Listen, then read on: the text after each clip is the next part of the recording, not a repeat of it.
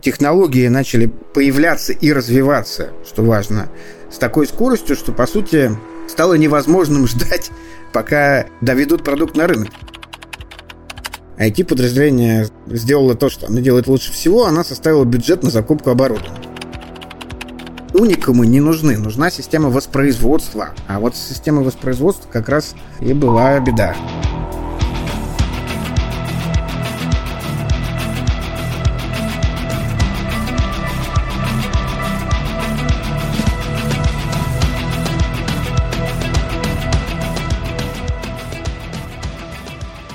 Друзья, привет! С вами подкаст проекта бесконечности. Меня зовут Антон. У меня в гостях Николай Верховский, директор программы по цифровой трансформации Московской школы управления Сколково. Николай, приветствую. Привет, Антон. Николай, немножко можете рассказать о себе? Я, конечно, понимаю, что у вас огромное портфолио. Коротко скажу, я с 2008 года работаю в Московской школе управления Сколково, ну, по сути, почти что с самого начала, то есть с самого основания. И где-то с 2014 года я начал работать над тематикой цифровой трансформации. С 2017 года мы сделали Центр цифровой трансформации.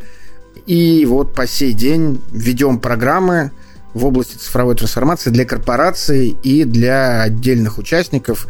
Короче, для всех, кто хочет освоить инструменты, способы мышления и деятельности, направленные на работу цифровой трансформации и, собственно, извлечение из нее выгоды для бизнеса. Я еще работал практически с большим количеством российских компаний крупных, как и в тематике цифровой трансформации, так и в тематике просто трансформационной. Собственно, я и занимаюсь как раз все 15 лет в школе. И в этом смысле работал и с Атомстройэкспортом, и с Трансмаш Холдингом, с КАМАЗом, с Газом, в общем, с разными большими крупными компаниями, и с не очень крупными, кстати, частным бизнесом тоже по этой теме. Поэтому в этом смысле можно сказать, что посмотрел на нее с точки зрения разных индустрий и разных подходов, как в России, так и за рубежом, когда еще это можно было. Давайте, да, тогда, наверное, начнем. Что такое цифровая трансформация и вообще она зачем для бизнеса? Как вообще пришла вот идея, может быть, бизнесу помочь перенести все, ну, грубо говоря, в цифру, да, чтобы у них бизнес мог еще помимо офлайна, да, как традиционно принято многие года, заниматься еще и цифровизацией. Давайте начнем с того, почему компании вдруг заинтересовались да. этой темой, которые не цифровые. Цифровые компании есть, понятно, что у них там лежит бизнес-модель, и бизнес-эффекты. Ну, под цифровыми компаниями я понимаю компании, которые зарабатывают исключительно через продажу софта или каких-то решений, связанных с софтом. Яндекс, Google, ВКонтакте, Сбер сейчас туда активно ушел и так далее. На первый вопрос, почему вдруг такой ажиотаж у компаний не цифровых появился? Самый простой ответ на этот вопрос в 2014 году, даже чуть раньше, все видели воочию взрывной рост в сфере digital. То есть компании, которые занимались, условно говоря, цифровыми технологиями, росли как в стоимости, ну, конкретно акционерной стоимости, так и росли в охвате аудитории, росли в выручке, и в глазах и инвесторов, и в глазах предпринимателей это сфера деятельности ну, выглядела как быстро развивающаяся. В этом смысле грех не захотеть кусочек такого роста заполучить себе. Это первая такая история. Вторая история, mm. чуть более чувствительная. Не очень много людей хотят ринуться и заполучить этот рост. Кто-то думает, ну, господи, это они у себя в интернете зарабатывают, а мы здесь, например, металлурги. Причем тут мы? Но вот произошла следующая история, когда эти же самые цифровые компании начали ходить в зону традиционного бизнеса. И начали от этого бизнеса откусывать куски, претендовать на маржу, который имел не цифровой бизнес.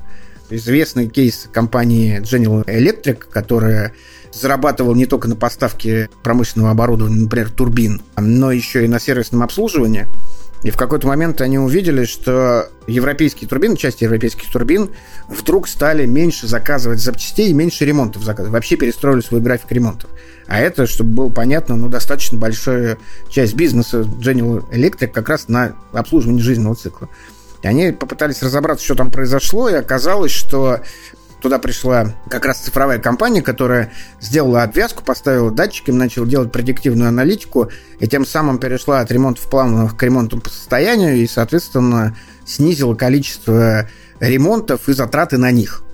Причем вы понимаете, что если на турбинах ты снижаешь количество ремонтов, это, в общем, значительный объем ресурсов, которые высвобождаются. Увидев такое, компания General Electric решила сделать GE Digital и пойти по этому пути, потому что ну, речь шла о том, что если ты не успеваешь, то в твою зону придет кто-то и начнет забирать маржу, причем это не твой конкурент прямой, к которому ты привык, а именно вот эти вот новые цифровые компании, которые, соответственно, начали появляться на рынке. Банкинг это очень быстро почувствовал. Про ритейл я даже говорить не буду. Когда весь Яком начал серьезно выносить традиционный ритейл. Потом это начало происходить с э, ресторанным бизнесом. Ну и потихоньку начал добираться до разных других индустрий. И в этом смысле в какой-то момент стало уже невозможно это игнорировать. То есть все бизнесы так или иначе поняли, что, в общем, есть такой пласт работы, который лежит не в зоне традиционного бизнеса, а в какой-то другой, условно называемый цифровой там, соответственно, лежит и новая эффективность, и какие-то другие эффекты, которые раньше были не замечены, и теперь, конечно, всем захотелось их получить себе на борт. Последний, наверное, блок компании типа Big Four, я имею в виду консультанты, анализировали разный опыт, смотрели на разные практики, они традиционно являются таким опылителем всех практик друг с другом, они, соответственно, в свою очередь тоже сформулировали тезис, что пакет цифровых технологий это где-то плюс 10% к EBD потенциально. Ну, плюс 10% к EBD любая компания тоже, в общем, не прочь заполучить. Поэтому надо сказать, что в этом лежал вполне себе прагматический интерес у всех бизнесов, которые туда пошли. Ответ на вопрос «Зачем?». Почему у нас такая идея родилась? Но мне кажется, тут да. ответ тоже очевиден. Потому что у всех. Да, нет, ну, смотрите, как бы я уже сказал, с 2008 года я занимаюсь как раз проблемами управления трансформацией или управления развитием бизнеса. И в какой-то момент, ну вот где-то с 2014 года в содержании трансформации бизнеса цифровая повестка стала доминировать. Мы просто не могли это игнорировать как рыночный игрок, а какую миссию мы на себя взяли, так вот это очень интересно, потому что в начале, когда все бизнесы это услышали, сложилось такое ощущение, что можно нанять каких-то вендоров, купить ПО и купить софт, купить железо, нанять людей, и у тебя, в общем, все зацветет пышным цветом. Но оказалось, что этого недостаточно. Я помню, что даже когда-то проводилась такая оценка российских компаний, лидеры цифровой трансформации. Так вот, оценивали по размеру затрат на ПО, э, железо и специалистов. Ну, это смешная такая оценка. То есть, как это называется? Ты лидер, потому что ты больше всех потратил, а не потому, что ты работал на этом. В какой-то момент компании осознали, что мы тратим, тратим, а счастье все не наступает. А мы, как бизнес-школа, сказали, слушайте, ну, мы точно должны помогать бизнесу ответить на вопрос, а что вообще бизнес может хотеть от этого нового технологического пакета, который точно приходит? А что является прагматичным, полезным и нужным, а что является хайпом, шелухой, куда не надо тратить деньги. А самое главное, как он должен поменяться внутри себя для того, чтобы этот пакет технологический взять себе на борт. Потому что вот просто так, не меняя организационную структуру, не меняя культуру, не меняя даже какие-то элементы бизнес-модели, эффектов не получить. Увидели и решили, соответственно, вместе с бизнесом, с предпринимателями, с компаниями, с менеджментом начать в этом разбираться. Ну и, как нам кажется, в общем, достигли определенных успехов. Николай, а вот вы сказали, что это все началось вот в 2014 году. Какие предпосылки, на ваш взгляд, вот этот взрывной рост и почему все туда пошли? Ну, наверняка и государство сыграло свою роль. Ряд причин я назвал выше. Смотрите, 2014 год это еще не все. 17 год был таким переломным, потому что ну, до этого вышел на Давосском форуме доклад Шваба «Индустрия 4.0», где, собственно, все основные были мысли сформулированы. Потом, соответственно, еще несколько сообщений, несколько стратегических решений в разных странах, которые просто выделили цифровую повестку как отдельную. На уровне государств была принята история развивать цифру. Ну, это были Германия, Франция, Америка, Британия, у всех была своя повестка, ну, Китай, Китай, разумеется, просто начали двигаться на уровне стран, ну и в нашей стране тоже была сформулирована стратегия цифрового развития, это было объявлено на самом высшем уровне. На Питерском международном форуме было объявлено, что это приоритет стратегический. И в этом смысле все ну, начали это всерьез воспринимать. Это был такой уже большой свершившийся факт. Это было, конечно же, триггером, потому что все компании начали в эту сторону смотреть, потому что еще был принят ряд мер потом, который поддерживал именно это направление со всех сторон. Ну, государственных мер, да? Государственных мер, да, на уровне государства. Ну и плюс демократизация целого ряда решений в сфере цифры, ну то есть доступность инфраструктуры, доступность программного обеспечения, развертывание больших облачных сервисов. Вот это все вместе, мы такой даже тест проводим для примера. Стоимость стартапа в цифровой сфере на горизонте 99 года была несколько миллионов долларов нужно было вложить, чтобы запустить стартап в цифре. А где-то на горизонте 2017 года это было в районе 5-10 тысяч долларов. Ну, то есть представьте себе, насколько снизилась эта стоимость.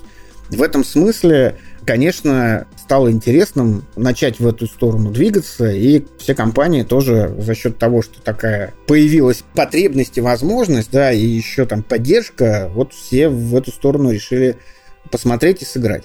Ну и плюс, конечно, вот те показатели, о которых я говорил, конечно, за них тоже захотели побиться. И за 10% KBD, и за кратный рост капитализации, и за снижение издержек. В эту сторону эти эффекты все хотели положить себе на воду. Ну вот так как это направление было практически обозначено, оно было новое и для государства, и для бизнеса, да, то с чем столкнулся малый бизнес и крупный бизнес, когда они начали все-таки у себя потихонечку это внедрять, набивать шишки, естественно, искать специалистов, софт, обучение. Действительно, в начале была такая иллюзия, ну, даже такой был спор большой о том, что в чем разница между... Мы автоматизацией занимались все это время, а это то же самое. Угу. Внедряли ERP, внедряли CRM, внедряли другие системы, которые позволяют как-то повысить эффективность работы на предприятии.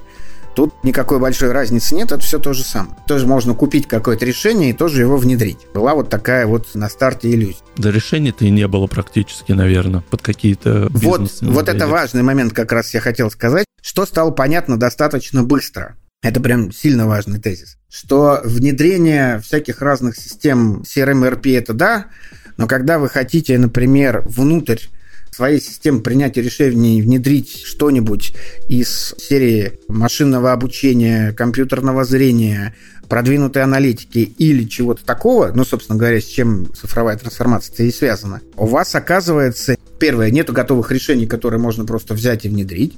Оказывается, нужно еще искать место под это решение.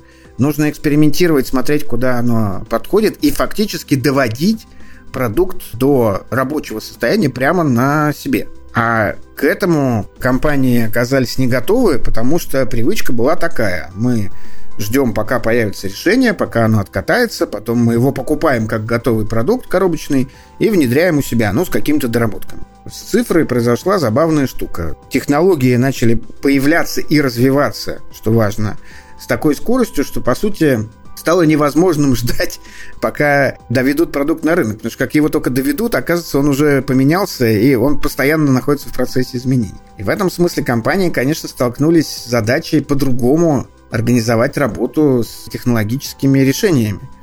Не просто покупка, а фактически разработка, тестирование. Ну, то есть перевод к себе части работ, которые раньше были только у вендоров и у цифровых компаний. Это прям был большой тренд. Было первое такое осознание первой волны цифровизации. Ну, первое испытание, которое Первое испытание, да, потому что оказалось, что ну вот ну нет под тебя готового решения. Еще и места нет. Есть технология, допустим, не знаю, компьютерного зрения. Очень понятная технология. Но чтобы понять, где ты ее можешь применить и в какой форм-фактор она должна встать, и как она должна воспроизводиться, тебе еще надо проделать много внутренней работы для того, чтобы эти места определить.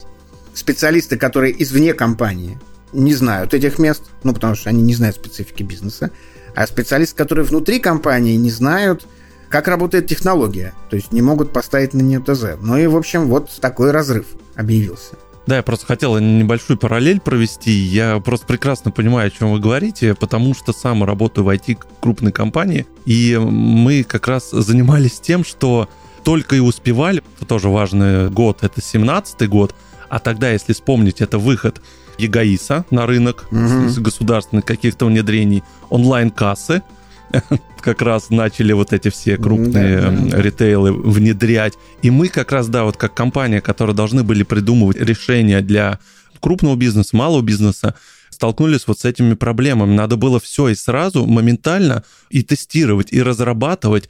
И очень много, да, конечно, тоже шишек в этом плане и разработчики ПО сделали. Точно, точно. Это тоже стало понятно, потому что образовалась эта зона, условно говоря, поиска и эксперимента. Раньше она была смещена в разработчика, то есть разработчик там у себя что-то экспериментировал а потом продавал. А сейчас и у разработчика нет готового решения, надо доводить, и у заказчика нет хорошо сформулированного заказа.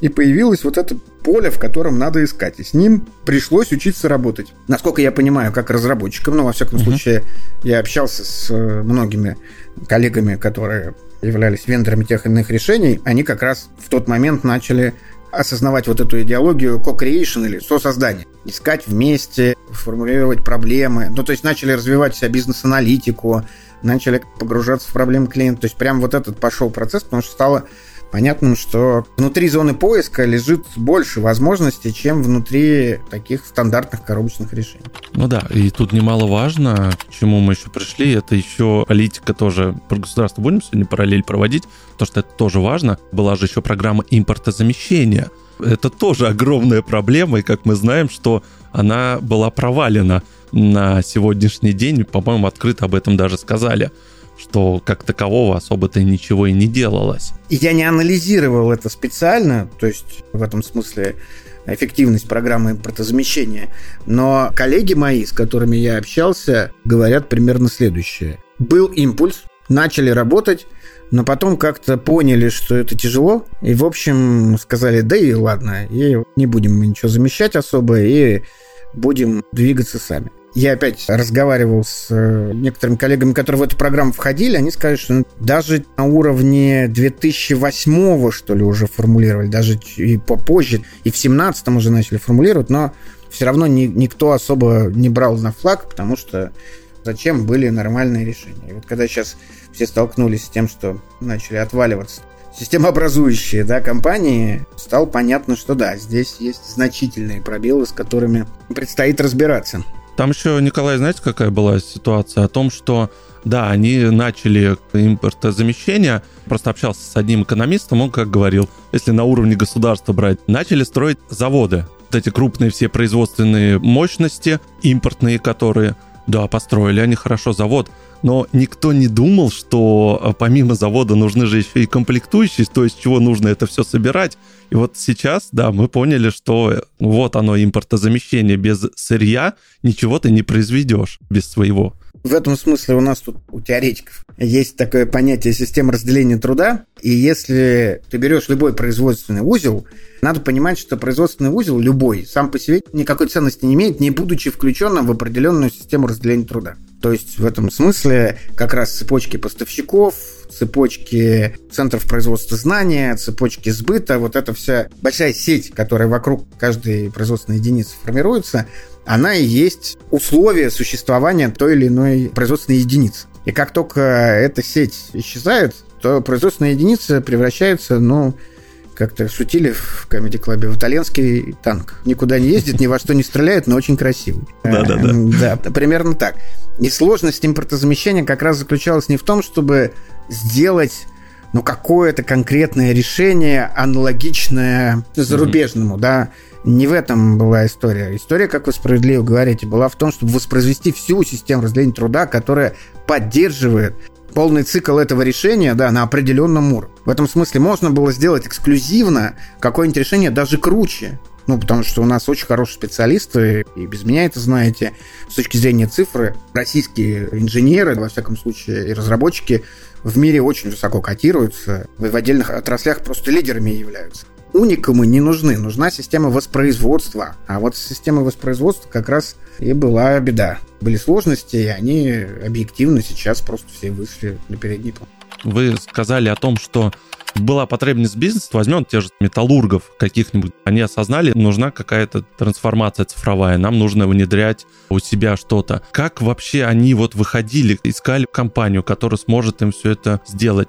Насколько я знаю, если мы берем ритейл, то у ритейла есть свои айтишники, да, тот же Магнит, у него там огромная своя И у металлургов все то же самое. То есть они с нуля строили вот эту всю Давайте систему. про это поговорим. Я уже начал немножко про это говорить, но давайте акцентируем первая попытка, конечно, была найти волшебную палочку. Дальше, как мы с вами уже проговорили, быстро выяснилось, что волшебной палочки нет. Что тот класс решений, который нужен, вообще никто под ключ не делает. Или если делают, то есть тут как получилось, коробочное решение стоило дешево, а придумать новые решения, ну, всякая нормальная компания говорит, ну, надо заложить на R&D и на всю эту историю денег, и оно стоит дорого. И в какой-то момент коллеги металлурги, то, что мне рассказывали в Северстале, например, обратились к своим специалистам и сказали, вот нам нужно написать прототип системы с компьютерным зрением распознавания брака на ленте конверте. Даже не брака, а лишних сущностей всяких. Они сказали, мы пошли к вендорам, сказали им, что нужна такая штука. Вендоры сказали, вот вам ценник. Те сказали, вы чего? А вендор-то понятно, по какой причине. Ну, то есть ты делаешь эту штуку, ты не знаешь, в каком количестве она нужна. Она для тебя уникальна. По сути, ты закладываешь туда все косты на разработку. После этого металлурги пошли к своим специалистам, сказали, слушайте, ребята, давайте что-нибудь сделаем такое. Вы можете? Те сказали, ну, почему нет? И сделали. Сделали не рыночный продукт, что делает обычный вендор, потому что вендору не надо сделать одно решение для одних металлургов. Ты на этом много не заработаешь а сделали продукт исключительно, который используется внутри ну, вот, компании Северсталь. Северсталь этого достаточно. Продукт начал работать, начал показывать свою эффективность. После этого фактически как раз компании это стали осознавать, что если ты действительно хочешь двигаться и получать эффекты, нужно заводить свое цифровое производство. И это была вторая волна, когда все начали выстраивать у себя, ну, все крупные компании – компании-лидеры начали выстраивать у себя свое цифровое производство. По сути, знаете, как у нас есть такое понятие digital DNA, цифровой ДНК. То есть ты угу. понял, что ты не трансформируясь, не заводя у себя цифровое производство, просто не внедришь целый пакет технологий. И начали это у себя делать. И ритейл, вы справедливо сказали, они заводят свой цех – ну, про банки я даже вообще говорить ничего не буду. У них это просто как дышать, то есть они просто это все выстроили. Финтех на этом строится, да. Ну да, Сбер был триггером, и все остальные дальше пошли. А потом подтянулись весь наш крупный бизнес, ну, Газпром нефть. Газпром нефть гигантские деньги вложил, и у них очень крутое развитие. Или, например, Сибур. Они тоже стали строить свое цифровое производство. Северсталь точно так же. Потом Евраз подтянулся, НЛМК. В этом смысле те компании, которые вообще далеко от цифры, казалось бы, начали так или иначе заводить у себя эту историю. Отсюда, как вы помните, рост цен на специалистов. Почему зарплаты стали расти? Потому что, условно, раньше было какое-то количество, несколько сотен цифровых компаний, которым нужны были специалисты, то есть они сразу умножились в разы, поскольку каждый у себя стал что-то маленькое в digital делать. Ну и, соответственно, понеслось. Пошел неконтролируемый рост зарплат, и в соответствии с этим неконтролируемым ростом зарплат снижение на самом деле в каком-то смысле качества, ну потому что какую бы ты зарплату не заплатил специалисту, уже нужно время, чтобы он вырос. Джуны начали получать неадекватные деньги. Был прям конкретно перегретый рынок. Сейчас вроде выравнивается. Это был прям такой перекормленный рынок, ровно потому, что я сказал. Представьте себе, что появилось вместо 100 цифровых компаний, их появилось Тысяча. Тысячи. Потому что, ну, они не назывались так, но что-нибудь тех появилось. Какой-нибудь почта тех, например. Ну, не было же его. Появился почта тех. Какой-нибудь ВТБ у себя завел какой-то цифровой ну, производство. ВТБ, РЖД та же самая не РЖД, отставала. да, не отставала и прям много чего делала.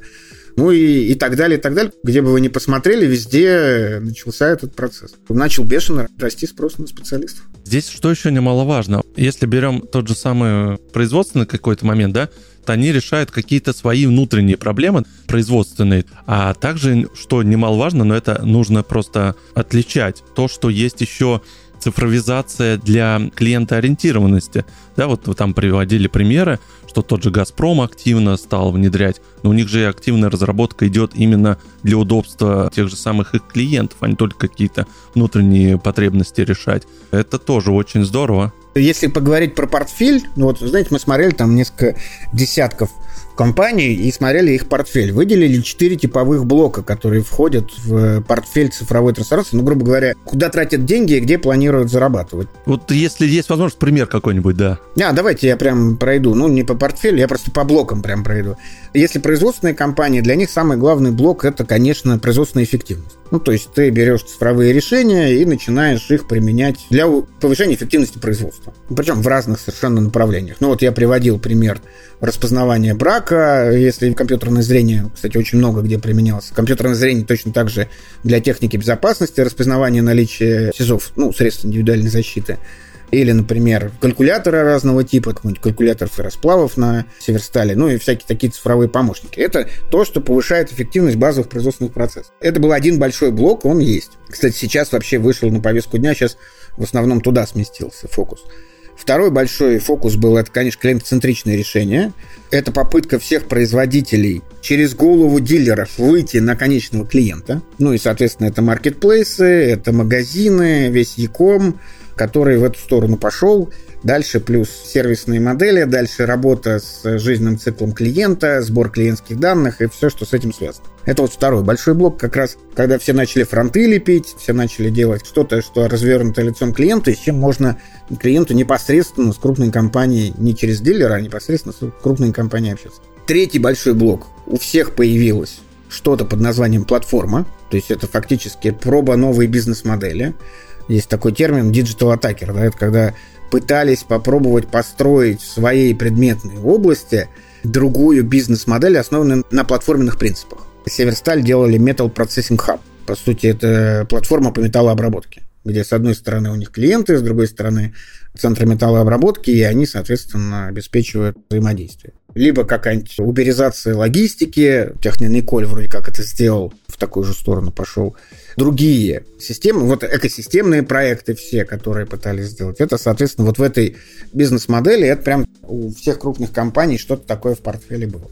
Ну и четвертый блок – это, собственно, инфраструктурные решения. Это как раз выстраивание платформы интернета вещей, облаков, озер, рек и болот данных. Да-да-да.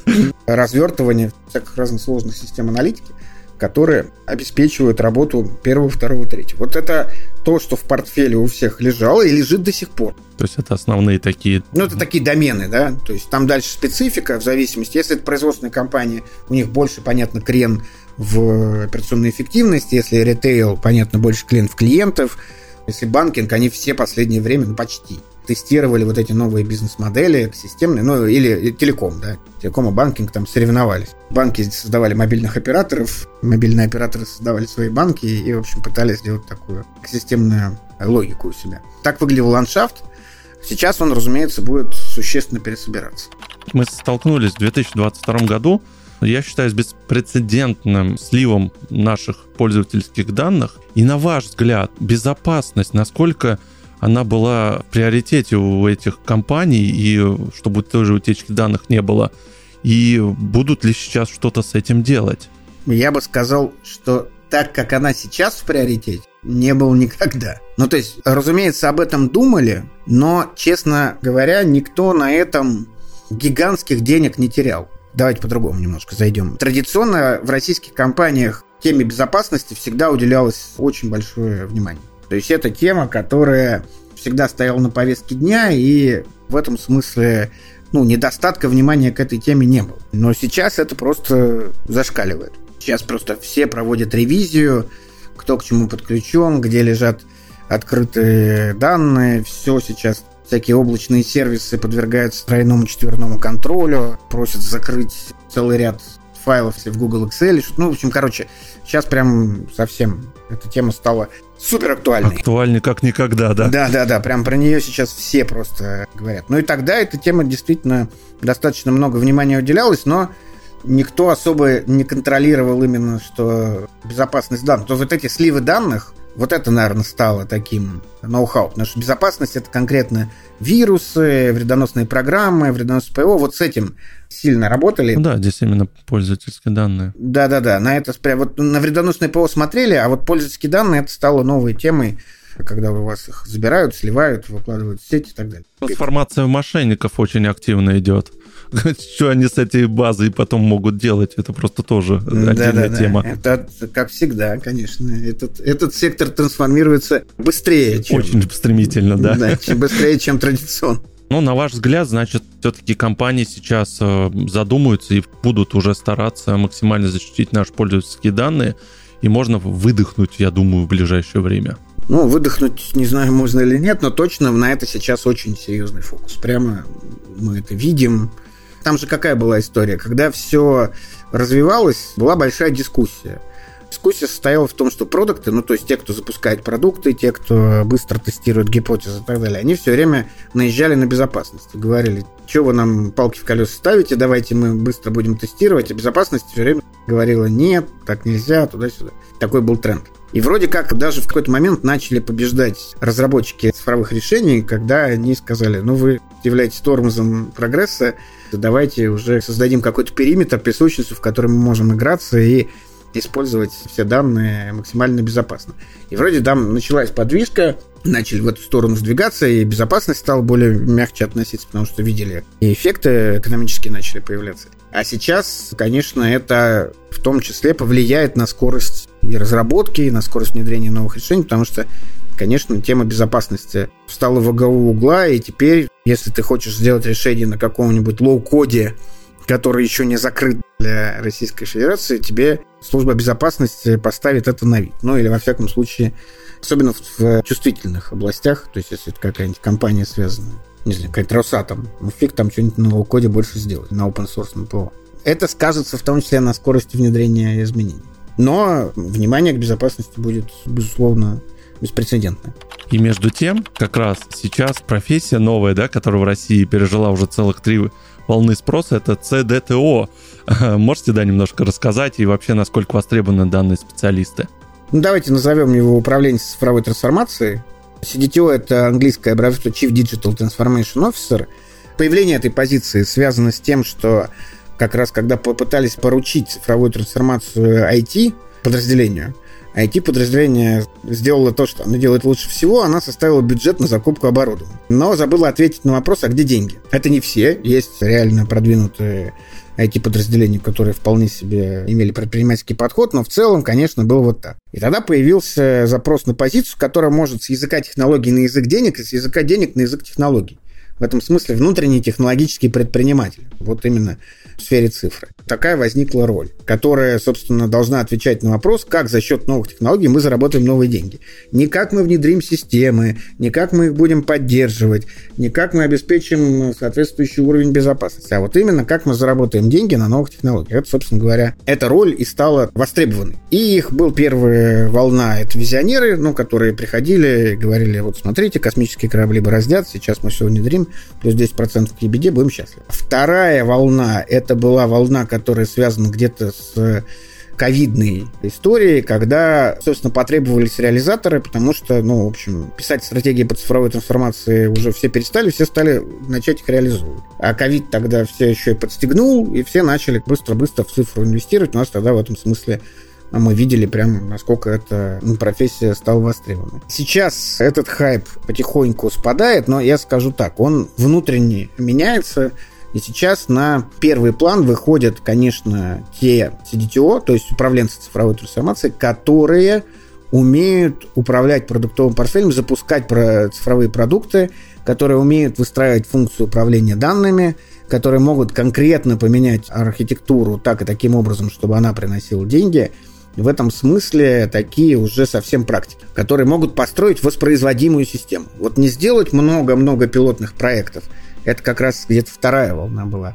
А сейчас, конечно, требование построить воспроизводимую систему, которая будет работать беспрерывно, выдавать одно и то же качество и постоянно развиваться. Вот сейчас на этих людей, собственно, спрос. Ну и плюс сложившаяся ситуация на тех, кто может быстро найти решения, которые адекватны текущим событиям. Ну, то есть быстро перестроиться, найти альтернативные инфраструктуры, как-то переупаковать тот стек, который уже сейчас есть, научиться его поддерживать. Вот сейчас это вся тематика выходит на повестку дня. Ну, потому что уже достаточно много инвестиций сделано, уже некоторые бизнесы серьезно зависят от цифры, и сейчас обеспечение устойчивости, бесперебойности работы является ну, такой суперзадачей как раз для управленцев цифровой трансформации. Николай, а вот эти управленцы, это больше все-таки люди с аутсорса или все-таки компании их тоже у себя держат? И так, и так, как это все происходило. Поскольку мы делаем, как я уже говорил, программы в этой сфере, ну, то есть мы готовим управленцев по цифровой трансформации, мы смотрели, откуда приходят люди. Люди приходили из нескольких мест. Первое – это как раз IT, эти директора и видели, что в этом следующий шаг, потому что к ним SEO приходили и говорили, давай вот сделаем. Они приходили смотреть, что это такое. Второе, приходили операционные директора, которые понимали, что следующий шаг операционной эффективности лежит в цифровых технологиях, и они, соответственно, на это делали ставку. Третье, приходили коллеги из маркетинга, ну, например, потому что, собственно говоря, было понятно, что за счет цифры можно по-другому начать работать с клиентом, и там лежит прямая монетизация в этой части. И часть приходила CFO, это, грубо говоря, финансисты, которые сидели на данных и работали с данными, и вдруг поняли, что с этими данными можно делать что-то другое, и можно из этого извлекать какую-то другую прибыль. В этом смысле многие компании, почти все крупные компании, у них у всех есть такая позиция внутри, прям роль. Называется управление цифровой трансформацией, или директор по цифровой трансформации, или директор по цифровизации. Это вот отдельная выделенная роль. Некоторые компании нагрузили этой ролью традиционно IT, IT-директоров. Кто-то сделал в вертикали, не делал директора по цифровой трансформации, это, например, уходило под директора по стратегии или куда-то еще, а смотрели по инновациям или по CTO, заводили роль типа CDO, это Chief Data Officer, тот, кто с данными работает внутри. Практика показывает, что уже просто ищут людей, у которых есть практический опыт, да, это немаловажно. И конкретно, вот если человек добился, запустил какой-то продукт или какой-то процесс сделал, вот им отдается сейчас предпочтение, в какой бы области не работал. Хотя уже предметная область имеет значение, то есть в этом смысле конечно старается смотреть если, например, металлургическая компания, чтобы раньше тоже работала где-нибудь в дискретном производстве, ну, чтобы хоть как-то понимал, что есть много времени на освоение предметного материала. Ну да, это специалисты, у которых просто огромная работа предстоит сделать можно сказать, за них держится все практически. И немаловажно обучить таких специалистов, что, чем вы, в принципе, и занимаетесь, я так понимаю. Да, мы как раз этим занимаемся. Ну, по сути, мы все время шутим, что можно ROI посчитать от CTO. Э, ну, то есть CTO это не функциональная позиция. У него конкретно есть задача принести дополнительную ебеду. Как он это сделает, это уже второй вопрос. Кто-то начинает делать отдельные цифровые продукты, кто-то пытается монетизировать эти цифровые продукты, которые уже внутри наработаны. Но в целом, конечно, управление продуктовым портфелем. Сколько мы от клиентов заработаем на цифре, сколько мы заработаем от производственной эффективности, можем ли мы что-то заработать на новых бизнес-моделях, как мы все это эффективно потратим с точки зрения инфраструктуры. Заработать-то мы можем, главное, чтобы стоимость этих заработанных денег не была выше, чем сами деньги. И это забота сетевода.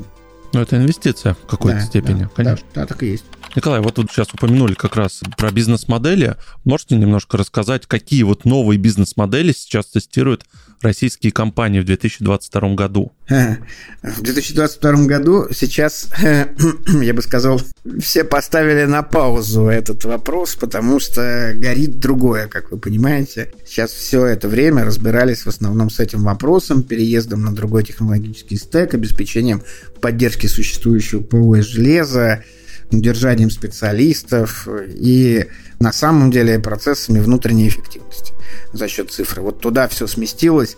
В 2022 году новые бизнес-модели не особо были в приоритете, мягко скажу. А если прошлый год взять, 21 Триггером новым бизнес-моделям выступил как раз ковидная часть. Ну, 20-21, да. Да, тогда Яком взлетел, ну и вообще все, что связано с э, удаленной покупкой, доставкой и всего прочего. В этом смысле в эту сторону пошли. Потом экосистемы, конечно же, пошли в рост. И тогда это была значительная ставка на экосистемы, но вот попытка построить более сложную экосистемную модель в своей предметной области. На тех, кто в первую очередь в цифру пошел, собственно, ритейл, банкинг, телеком, еда, все, что с этим связано. Обучение, как там все развивалось. Во главу угла встал клиентоцентричный подход. То есть начали смотреть на клиента, на его нужды, на его боли, потребности, потому что, ну, грубо говоря, именно решение проблем клиента приносит деньги. Не очень сложный тезис, его все быстро осознали, но на самом деле тезис-то несложный, а подход был другой. Подход был, у нас есть какой-то продукт, давайте его впарим клиенту. А здесь давайте посмотрим на проблемы клиента и под это попытаемся ему предложить на всем жизненном цикле совокупность решений, которые он может свою проблему закрывать.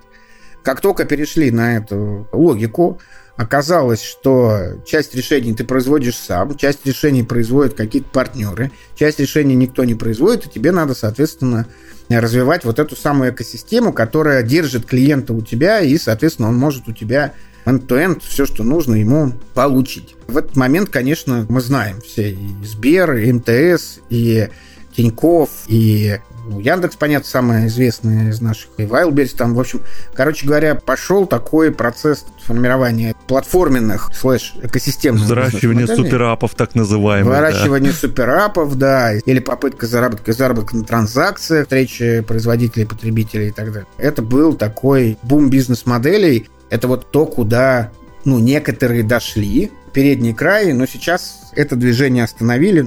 Ну, имеется в виду то же самое прогнозирование спроса, да, то есть это то машин learning, то, чем... Точно, точно, да. Это сложная как раз система моделирования, построенная на том, что называется искусственный интеллект. Это же зонтичный бренд как раз. АИ, Математическое да. моделирование, как раз глубокое машинное обучение. Все эти системы, которые могут моделировать сложные системы отношений. Это то, куда, ну, там, Алибаба пришла, например, и за счет этого стала тем, чем она является.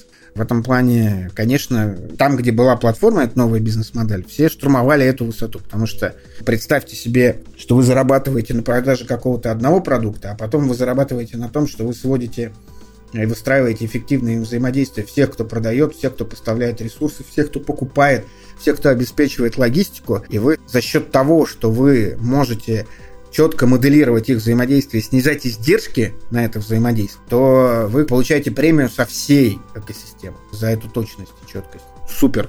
Самое главное, дальше они свою модель раздают другим инвестиционным компаниям, получают от них данные, ее обучают и еще становятся еще более эффективной. В этом смысле нас не догонят. Понятно, что в финансовом секторе такие примеры есть. В России есть компании, которые могли бы на это претендовать, но теперь уже нужно чуть-чуть время. То есть не 22 год будет более-менее понятны правила игры и в такие игры.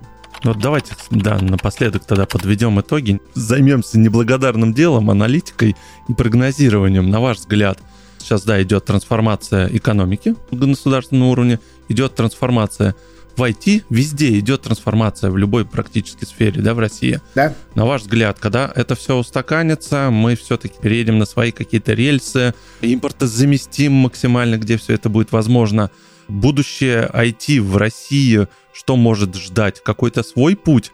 И вообще, во что это может все, на ваш взгляд, перерасти? Как пошутил один мой знакомый, стратегическое планирование в 2022 году выглядит примерно так. Ты утром планируешь вечер. Одним днем. Да, и если планирование сбылось, если ничего не случилось, ты считаешь, что ты хорошо, хорошо запланировал. В этом смысле это сложный вопрос, который вы задаете. Вот от текущей точки, понимая, что может пролететь еще какое-то количество черных лебедей, и, в общем, все прогнозы рухнут. Целевым сценарием является создание таких сообществ внутри, которые поддерживают стандарты разработки, стандарты софта и фактически технологического стека. То есть я считаю, что сейчас время кооперации. Не время конкуренции и бадания между собой, а время кооперации разных участников рынка для того, чтобы выращивать внутри себя профессиональные сообщества, способные задавать свои требования, свои стандарты и даже свои разработки в области софта и сопутствующих решений. Это сейчас, наверное, с моей точки зрения, передний край, потому что ни одна компания ну, не вытянет отдельно какой-то полный стек, ну, то есть вот Бигтех, да, ни один Бигтех не поставит, понятно, что есть Яндекс, есть Викей, есть Сбер, но в целом я, конечно, считаю, что правильно было бы скооперироваться, определить те слабые места, которые сейчас у всех есть, и начать в эту сторону формировать какие-то центры компетенции совместные, которые будут восполнять образовавшиеся прорехи. Это был бы хороший путь. Мои коллеги говорят, что если быстро создать и интенсивно двигаться, то за два года можно создать что-то такое свое, которое, конечно, не покроет полностью, тут не надо питать иллюзий. В одно лицо не сделать, даже Китай не сделал на что там совсем с другой ресурс. Но что даст возможность обеспечивать некоторую устойчивость, поддерживать системы в рабочем состоянии и на самом деле развиваться. Такая возможность есть. Для этого самое есть сложное. Это не в технологическом смысле сложное, это в смысле сложное в организационном. Вот как выстроить такие сообщества и начать такую кооперацию, вот это сейчас самый непростой момент. И главное, кто должен выступить инициатором, инициатором наверное. Да. Потому что я считаю, что плохое решение было бы создать что-нибудь типа госкорпорацию Руссофт какую-нибудь. Вот это я не думаю, что это могло бы быть эффективно, потому что это как правило, забюрокрачивание, потеря гибкости и, на самом деле, наращивание технологического отставания. А вот создание комьюнити, которые делают какие-то решения, которые замещаются и позволяют даже сделать, может быть, следующий шаг, потому что мы же знаем, что на самом деле вся индустрия сейчас переживает. Ну, во всяком случае, говорят, что есть это новый следующий шаг, который связан с Web 3.0, с распределенными реестрами, с вот всей этой технологией. Может быть, э, имеет смысл сразу туда посмотреть и вот сделать некоторые сообщества, которые будут сразу в новой технологической действительности проектировать следующий стек. Таким образом, можно даже заложить основания для опережающего развития. Но опять все время проблема инициатора и проблема ну, некоторых понятных правил игры. Потому что сейчас они до конца никому не понятны. Вроде как их объявляют одними, потом они начинают расколбашиваться, и в итоге непонятно, где делать остановку. Ну, я думаю, надо дать время на какой-то следующий шаг приведения системы в состояние промежуточной стабильности и начинать обсуждать эти вопросы всерьез с профессиональным сообществом. Сейчас им всем не до этого. С моей точки зрения, самый острый вопрос. Если мы сможем так двигаться, если мы сможем создать несколько жизнеспособных сообществ, поддерживающих и развивающих стандарт на новом технологическом стеке, который еще и ну, если не захеджирован, то вообще устойчив к вот этому вот отключению на распределенных системах, например, то это был бы интересный вариант развития, но, во всяком случае, мне так кажется. Николай, спасибо огромное. Было действительно очень интересно. Я напоминаю, что это был выпуск проекта «Бесконечности». Сегодня мы говорили про цифровую трансформацию в бизнесе.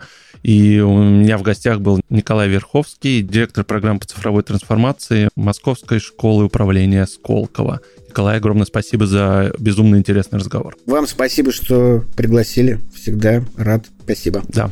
Все, друзья, спасибо. Подписывайтесь на нас в наших соцсетях. Ссылки будут в описании. Переходите в наш телеграм-канал. Всем пока. До встречи. Счастливо.